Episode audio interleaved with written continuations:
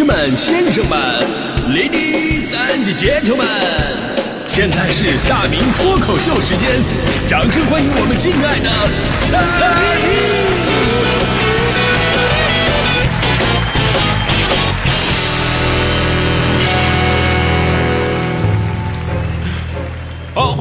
到今天的大明脱口秀，我是大明。呃，今天说排队啊，就是说到排队呢，我觉得这绝对是我从小到大咱们国人素质进步最大的一块儿了。因为现在你会发现哈、大家伙儿真的是自觉的排队，是那种，呃，发自骨子里的那种理所应当，这就是我应该干的一种事儿，对吧？这个跟以前真的不一样，以前不排队，不排到什么地步了呢？我小的时候去我们家楼下那个小卖部去买醋，就家楼下那个地方我都得排半个小时。哎呦，这以前呢，就很多的小卖部，我们都知道得是开那个小窗口嘛。你要什么东西，探着头跟他说。那次呢，我去了很久才回来，然后上来之后，我妈就问我说：“怎么那么久啊？排队的人很多吗？”我说：“妈，你说反了，恰恰相反，就是因为排队的人不多。说白了，他们都不排队。我的天哪！我跟你说，那个场景啊，都不是插队那么简单了。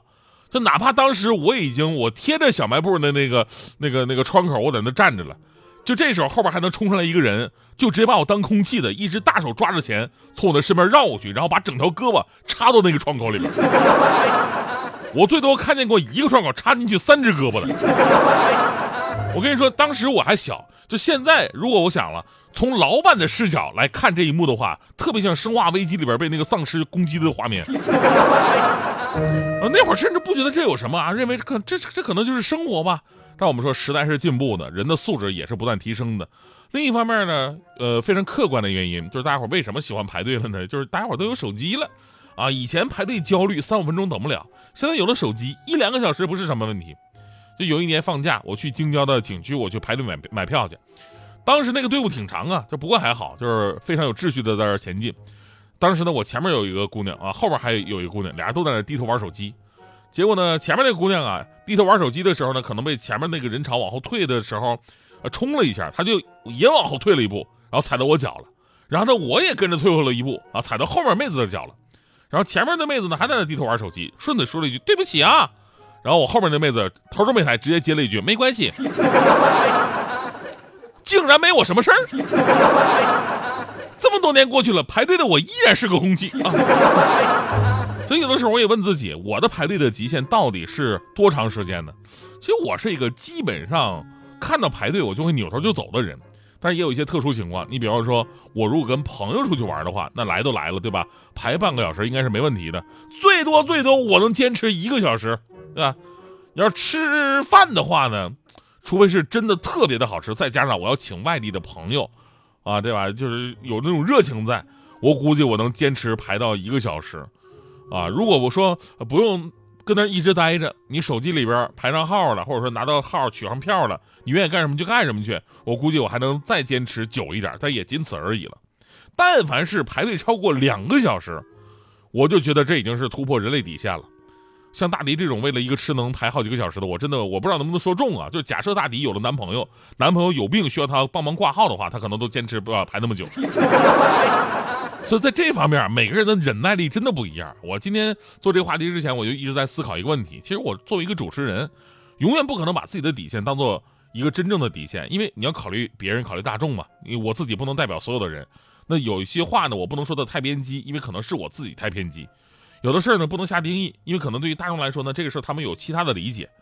而即便如此，我尝试着刨除了我的底线，我仅仅把自己作为一个。基础的人类的认知上来讲，我也有一个最终的底线，就什么意思呢？就是你如果让我在那纹丝不动的排队，我的底线呢就是一个小时。你要是威逼利诱我，那最多最多排两个小时。但是我可以理解别人排三个小时、四个小时，但是如果到了五个小时，这就超出我的认知范畴了。排六个小时，我觉得那肯定是类似春运回家的火车票之类的，啊，排七个小时。那如果这孩子是我的话，我可能对他进行再教育。排八个小时，你今天都不用会回家了。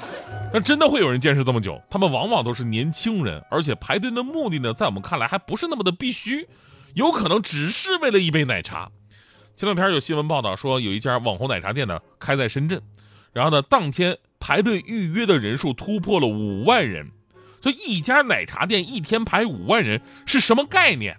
什么概念？就这么说吧，今年清明节四月四号上午十点，八达岭长城景区预约门票三点九万人次。于是当时八达岭长城官方就发布了流量黄色预警。一个是长城，一个是这个是奶茶店，你品，你细细品啊。其实去年呢，咱们就说过这家网红奶茶了，因为有营销的嫌疑嘛，所以咱们就不说它的名字了啊。当时呢，他们在武汉开店，同样是人山人海，预计排队时间长达八个小时。那八个小时又是什么概念呢？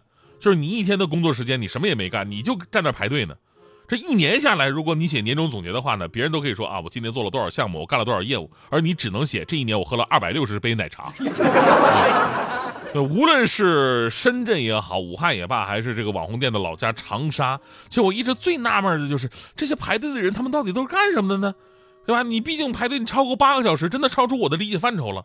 尤其还是，其实你只要花一两百块钱找个跑腿啊或者代购啊就能解决问题的情况之下，你依然。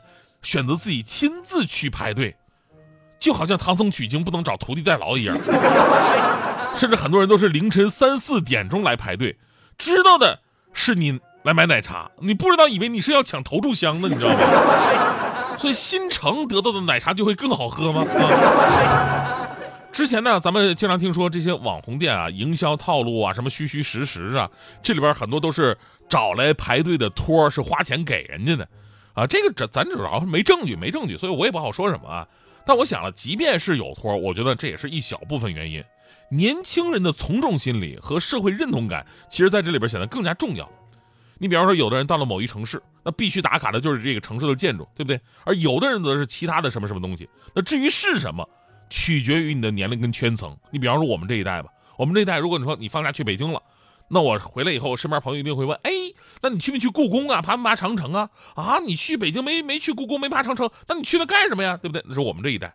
那现在年轻人机会基本不会这么问了，他们更可能问：啊，去去北京了？那你，那你北京什么火啊？那你有没有那个早起听大明的节目啊？